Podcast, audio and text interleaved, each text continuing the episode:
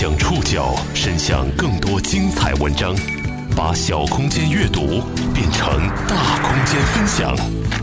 报刊选读，把小空间阅读变成大空间分享。欢迎各位收听今天的报刊选读，我是宋宇。今天为大家选读的文章综合了谷雨实验室、财经杂志、中国新闻周刊、AI 财经社的内容。我们一起来说说垃圾分类。垃圾到底有哪能多？垃圾哪能多？进入七月，全国人民都操碎了心的上海垃圾强制分类正式开始实施了。在史上最严新政面前，上海人民经历了一次全民洗礼。尤其对生活在这座商业大都市的年轻白领们来说，生活经验尚不丰富的他们一度有些蒙圈。处在生活末端的垃圾分类，彻底影响了他们的生活方式。报刊选读今天为您讲述被垃圾改变的生活。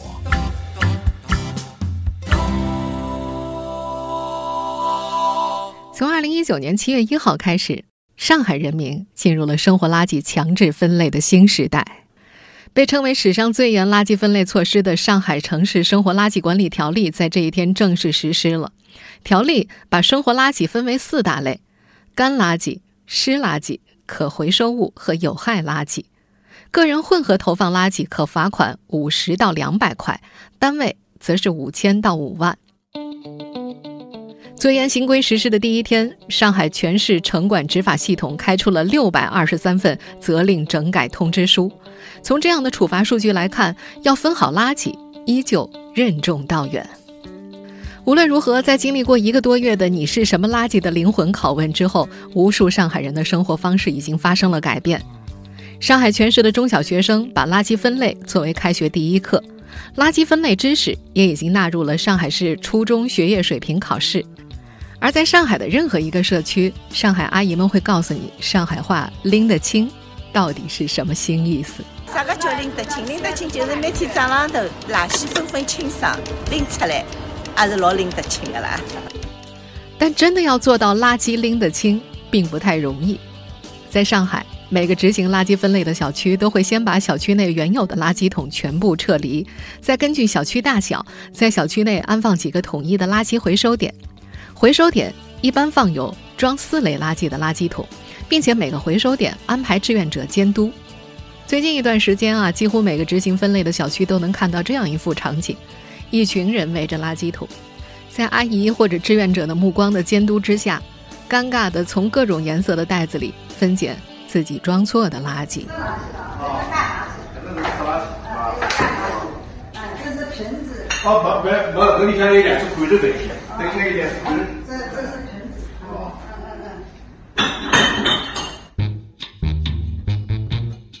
六七月的上海，空气里伴随着梅雨季节的潮湿与闷热，人很容易感到疲惫。面对垃圾分类，人们产生了各种各样的焦虑。我们今天要来认识几位上海普通白领，听听他们因为垃圾而产生的各种情绪。报刊选读继续播出：被垃圾改变的生活。过去一个多月，二十五岁的服装搭配师木兰发现自己扔垃圾好像永远扔不对，识别每一个东西属于哪类垃圾是他最头疼的。他每天要在垃圾桶面前站十分钟，想象每个垃圾到底属于哪只桶。木兰说自己是过敏体质。粉尘、杨树、柳树、海鲜贝壳、韭菜等，他都不能够接触，因此他必须自己做饭，厨余垃圾也就特别多。为此，他在厨房里摆了三只垃圾桶。作为一名服装搭配师，他一周的时间几乎被排得满满的。早上六点半起床遛狗，八点一刻准时出门，晚上经常加班到十点。每周有五六天，他在下班后要去健身房健身一个半小时。现在他之前规划好的时间又被分垃圾割走了一块儿。就说每天早晚两次的遛狗吧，他每次都得把狗屎捡起来再拎回家。回家之后，先从塑料袋里掏出狗屎倒进马桶，再把包狗屎的刀纸扔进卫生间的垃圾桶里。刀纸太硬了，他担心会堵住马桶。这套流程是他自己看网上的经验总结出来的，从来没人告诉他到底该怎么分类。垃圾分类即将实行的消息传出之后，网上冒出了很多垃圾分类的小测试，他去做，二十道只对了八道，也不知道错在哪儿。他说自己扔垃圾最窘迫的事发生在第一次扔分类垃圾的时候，在小区的垃圾桶前，他稀里糊涂地被志愿者拎出来现场分类，就好像学生时代的作业被老师拎出来当众批评那样。志愿者阿姨告诉他，果皮都是湿垃圾，但核桃皮是干垃圾。他不明白这是为什么，但是当众批评的屈辱感让他牢牢记住了这一点。可下一次遇到其他食物皮的时候，他还是需要重新思考，这到底是什么垃圾吗？前几天有朋友告诉他，鸡蛋壳属于干垃圾，他一下子懵了，但是他还是凭直觉扔进了湿垃圾桶里。去扔垃圾的时候没被志愿者揪出来，他松了一口气。端午节期间，他把吃完之后的粽子叶归到厨余垃圾一类，上班的时候顺手扔进了湿垃圾桶里。阿姨看到之后，马上说他扔的不对。阿姨告诉他，粽子叶是干垃圾，一边夹出来扔进垃圾桶，一边对着木兰碎碎念，一直念到他走。这个姑娘转身就在微博里发了一条状态，表示自己可能需要一场垃圾分类培训。到底什么是湿垃圾，什么是干垃圾？生活经验尚不丰富的年轻白领们觉得像是在玩一场猜谜游戏。报刊选读继续播出：被垃圾改变的生活。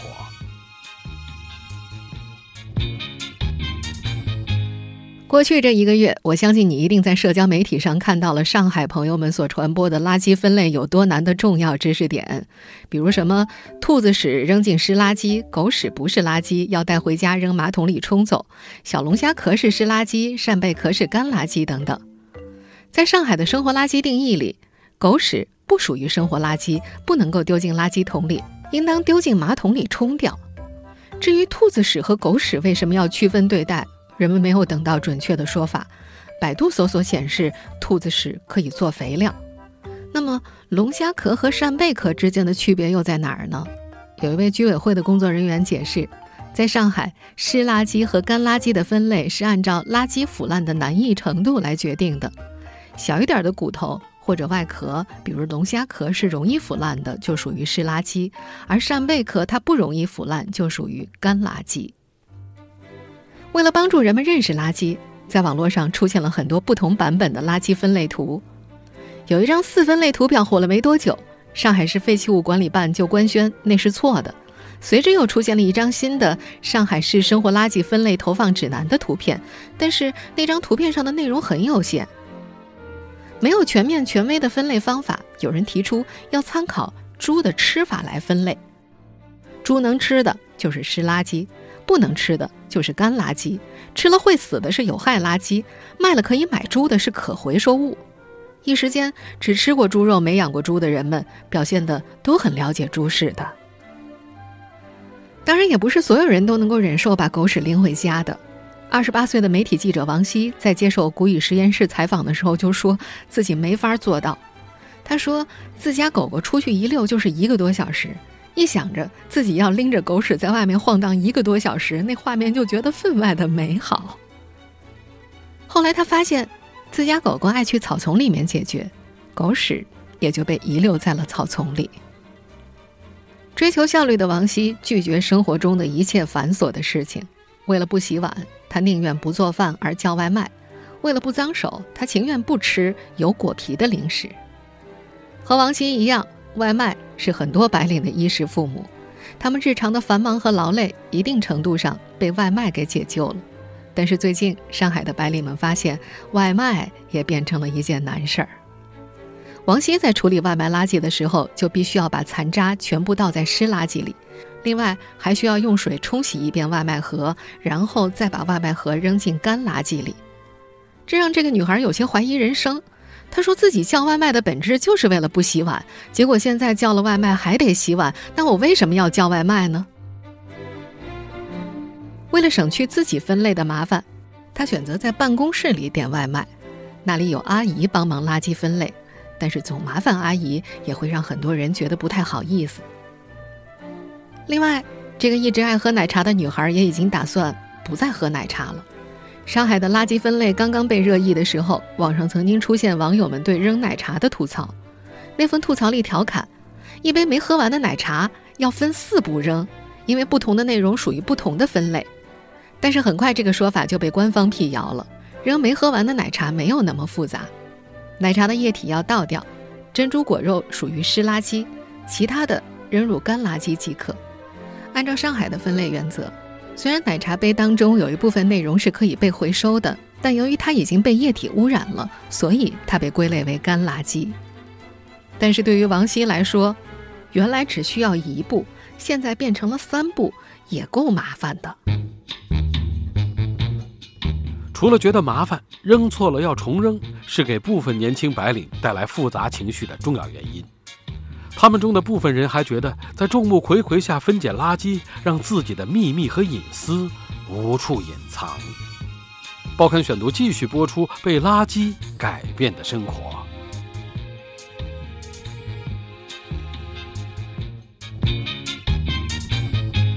扔错了要重新捡。让在一家金融证券人力资源部工作的雪莉感觉有点恶心。这个二十六岁的女孩喜欢吃水果，有时候就随手把水果皮扔进了家里的干垃圾桶里。重新分拣的时候，她老会被自己的垃圾恶心到。这个女孩说：“嗯，有些湿垃圾就粘在干垃圾上，嗯，自己吐的皮呀，还有糊什么的，还有自己擤的那个鼻涕纸，咦。”现在为了提醒自己，他在客厅吃东西的时候，就会把厨房的湿垃圾桶拿到客厅里。在雪莉看来，垃圾分类跟自己在公司所做的事情的本质是一样的，实行起来肯定是难的，但是又必须得强制实行。但是，强制起来又会让他感觉到有诸多不适。雪莉的小区已经实行两个月的垃圾分类了，这是个大小区。有一千六百多户居民，四个垃圾收集点，四个志愿者站在垃圾房旁监督着。这些志愿者们大多是小区里退休的叔叔阿姨，或者是居委会的工作人员。有人来扔垃圾的时候，志愿者会盯着对方，把湿垃圾破袋倒进去，然后再把垃圾袋扔进干垃圾桶里。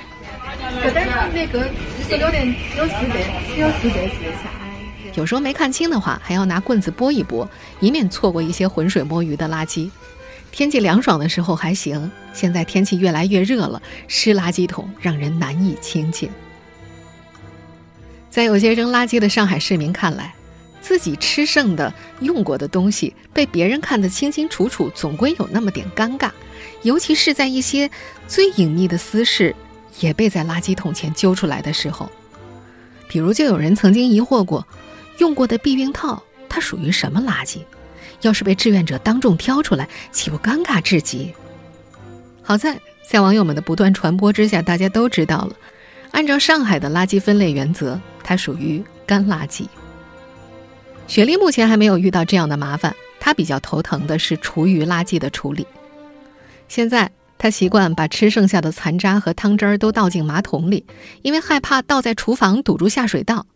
家里的马桶很快就形成了一圈油垢，因为厨余垃圾分拣很麻烦。最近一个多月，上海地区的厨余垃圾粉碎机卖得特别好，但是很快就有媒体人提醒，这种价格并不便宜的产品并不太适合中国的厨房。中餐油多，食物来源极其丰富。粉碎之后的食物残渣不仅会给污水处理带来更大的压力，更重要的是，它日积月累下来，很有可能会堵死你家的厨房下水，最终受害的还是你自己。所以，用这种方式来逃避厨余垃圾分拣，最好还是不要选择。听说上海人扔厨余垃圾、外卖垃圾这么麻烦，雪莉有个朋友跟他开玩笑说。以后扔外卖垃圾啊，一定要把外卖单子从袋子上揪下来，要不然扔错了，阿姨一看就知道你是哪一户了。但实际上，在垃圾分类之后，这已经不是秘密了。雪莉所在小区的居委会会给户主发放磁卡，扔一次垃圾刷一次卡，没有卡的租户就报门牌号。每个垃圾点都有专门的志愿者记下每一个扔垃圾人的门牌号码。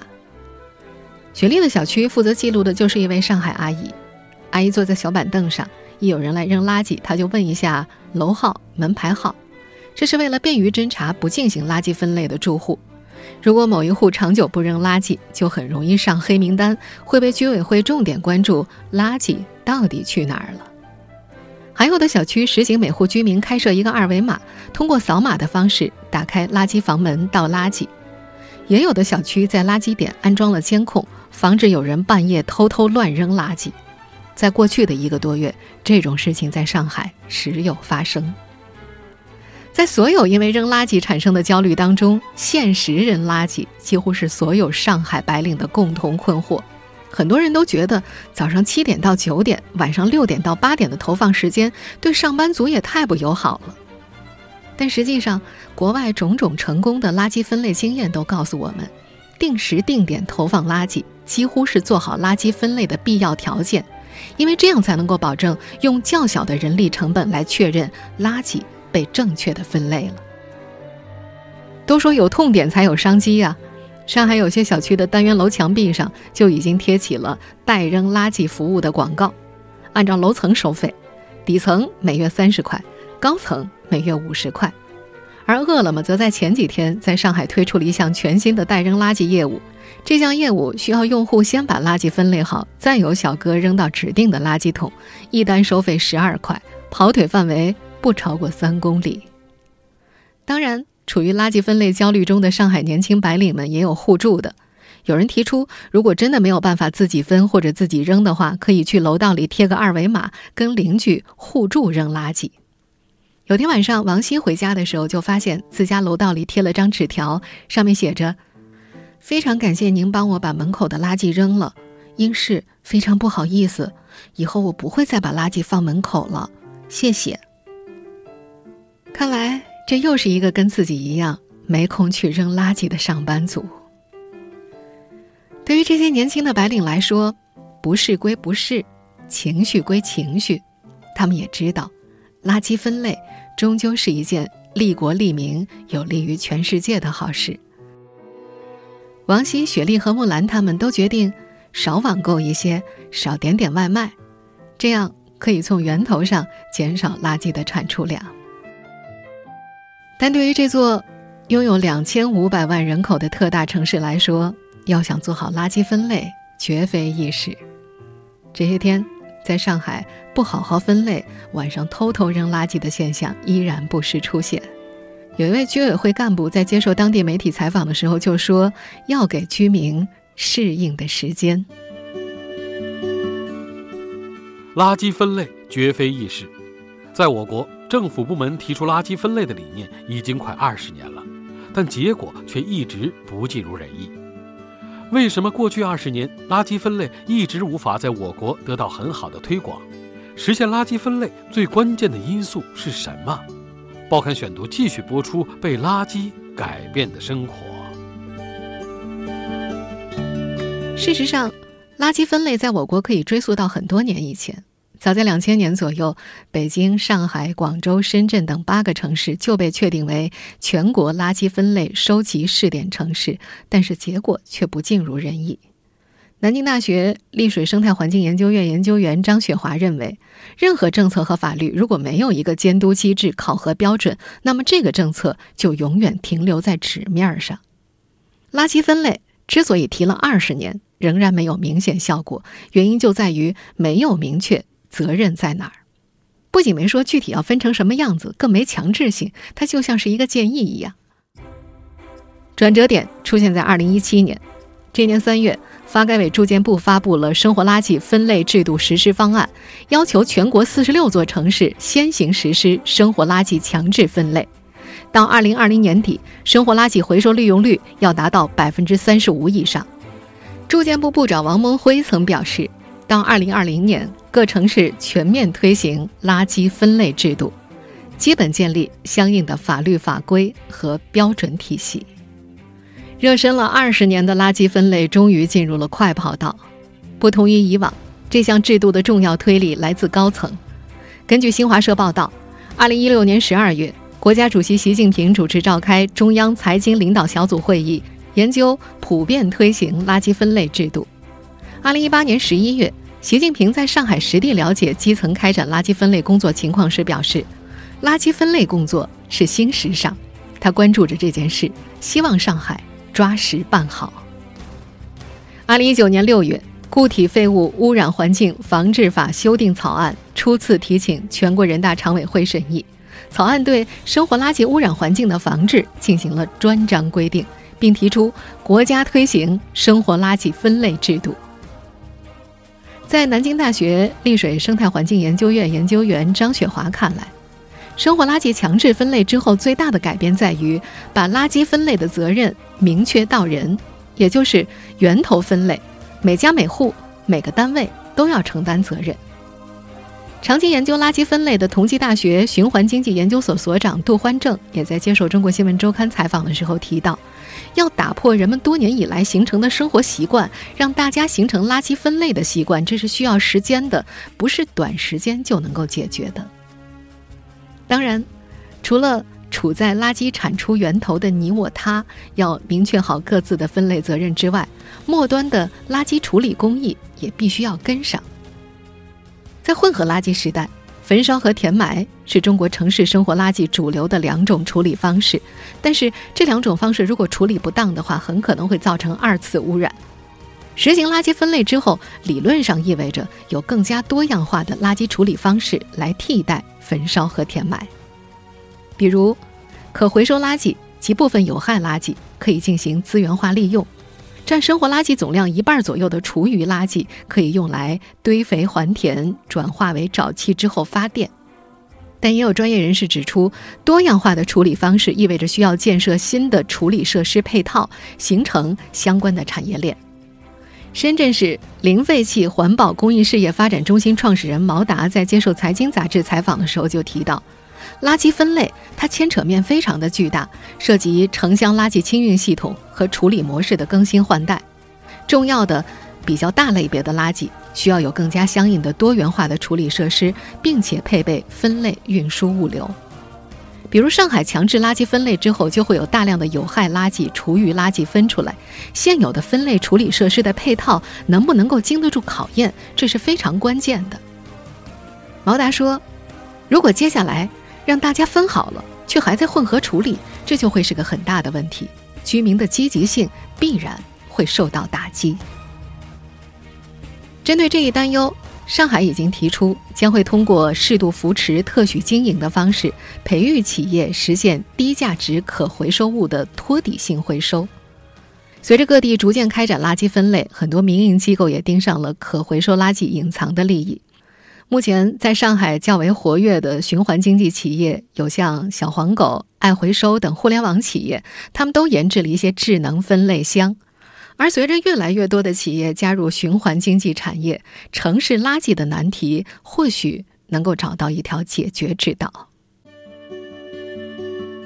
但垃圾分类终究是一个长远且宏大的战略，上海只是这新一轮战役的第一站。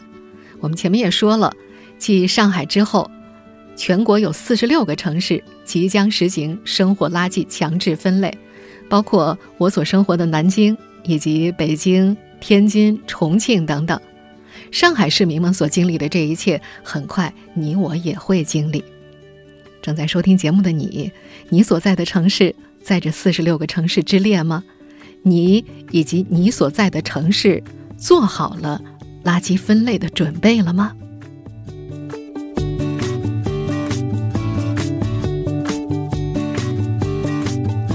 听众朋友，以上您收听的是《报刊选读》，被垃圾改变的生活，我是宋宇，感谢各位的收听。今天节目内容综合了《谷雨实验室》、财经杂志、中国新闻周刊、AI 财经社的内容。收听节目复播，您可以关注《报刊选读》的公众微信号“宋宇的报刊选读”。我们下期节目再见。垃圾到底有哪能多？垃圾哪能多？多垃圾，多垃圾，多啥